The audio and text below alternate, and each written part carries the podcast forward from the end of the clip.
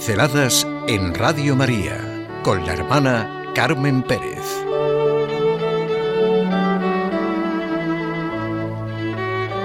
¿Cuál es el gran milagro de mi vida? Primero, una aclaración para que sea claro el gran milagro a que me refiero. Nos va a ayudar Lewis con su libro Los Milagros, del que ya hemos hablado en alguna ocasión.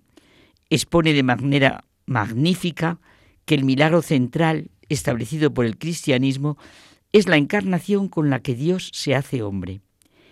Cualquier otro milagro prepara el camino a la encarnación o es su consecuencia.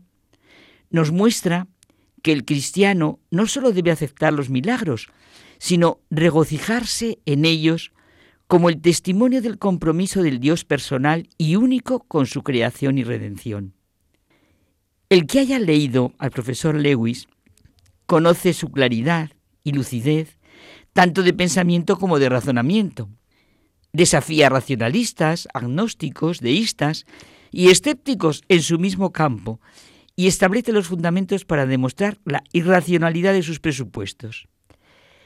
si lo pensamos, los tres grandes milagros a los que nos abrimos de inmediato son el hecho de la creación, el de la encarnación y el de la resurrección. Y es fácil entender lo que nos dice Lewis de que todo prepara el camino a la encarnación o es su consecuencia. ¿Quién es el ser humano para trazar la línea a Dios de lo que le es posible o imposible hacer?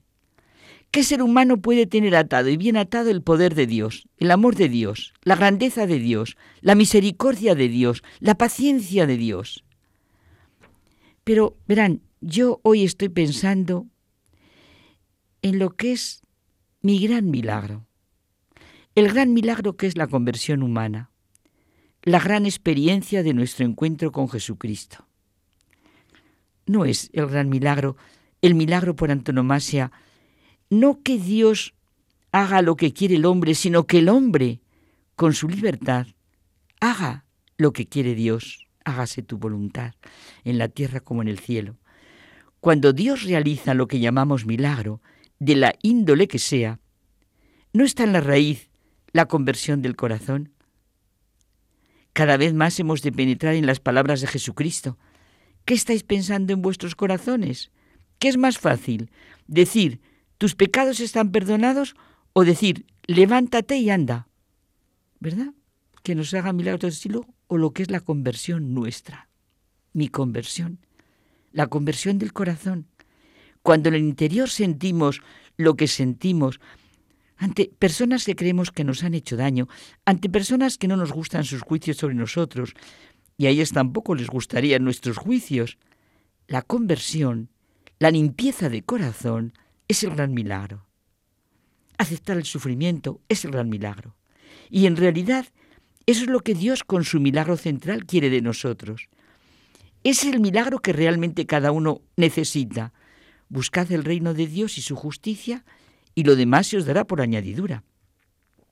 Me hace mucha impresión la frase de Jesús en el Evangelio de Lucas cuando está advirtiendo de manera fuerte a fariseos y escribas. Con todo, dad limosna de lo que hay dentro y lo tendréis limpio todo.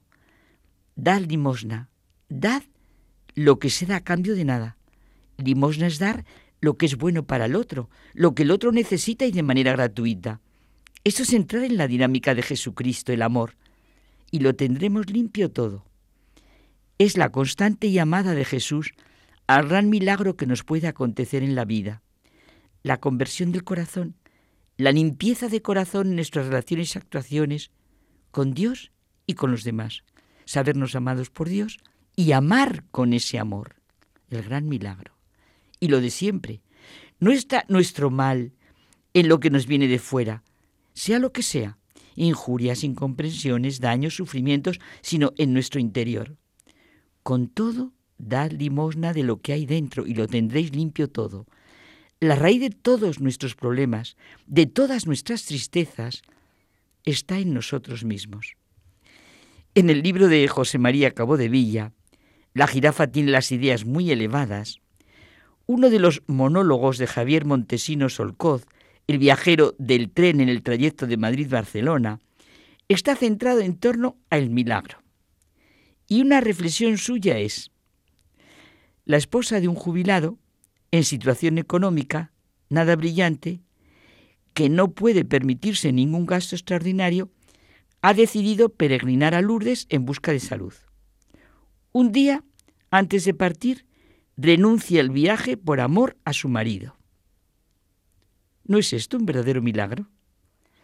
¿Qué es mayor milagro? ¿Que un enfermo sepa con fe y hasta con alegría aceptar su dolencia o ser curado milagrosamente?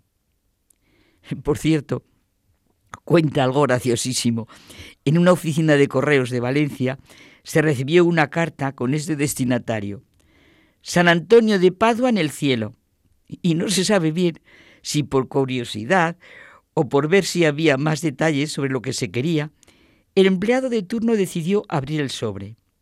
La carta venía firmada por un obrero en paro, el cual pedía al santo, claro, entonces, diez mil pesetas que necesitaba urgentemente.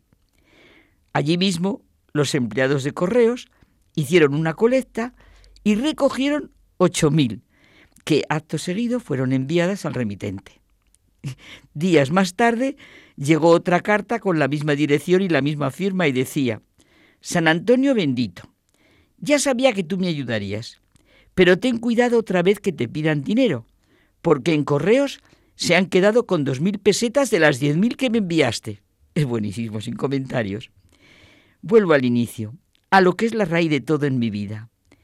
El gran milagro, el gran milagro de que yo me convierta al amor de Dios, que quiera a los que no me quieren, que ame a mis enemigos y ore por los que me persiguen y calumnian, que no haga frente a los que me agravian. Al contrario, si uno me azota en la mejilla derecha, que le presente la izquierda. Sí, son las palabras de Jesucristo. Vivir el gran milagro, vivir el habéis oído que se dice, pero yo os digo. ¿Cuál, y eso lo sabe cada uno, cuál es el gran milagro en mi vida? Podíamos pensarlo. Otra vez las palabras de Jesucristo que Dios quiera empecemos a vislumbrar con todo el corazón. Dad limosna de lo que hay dentro y lo tendréis limpio todo.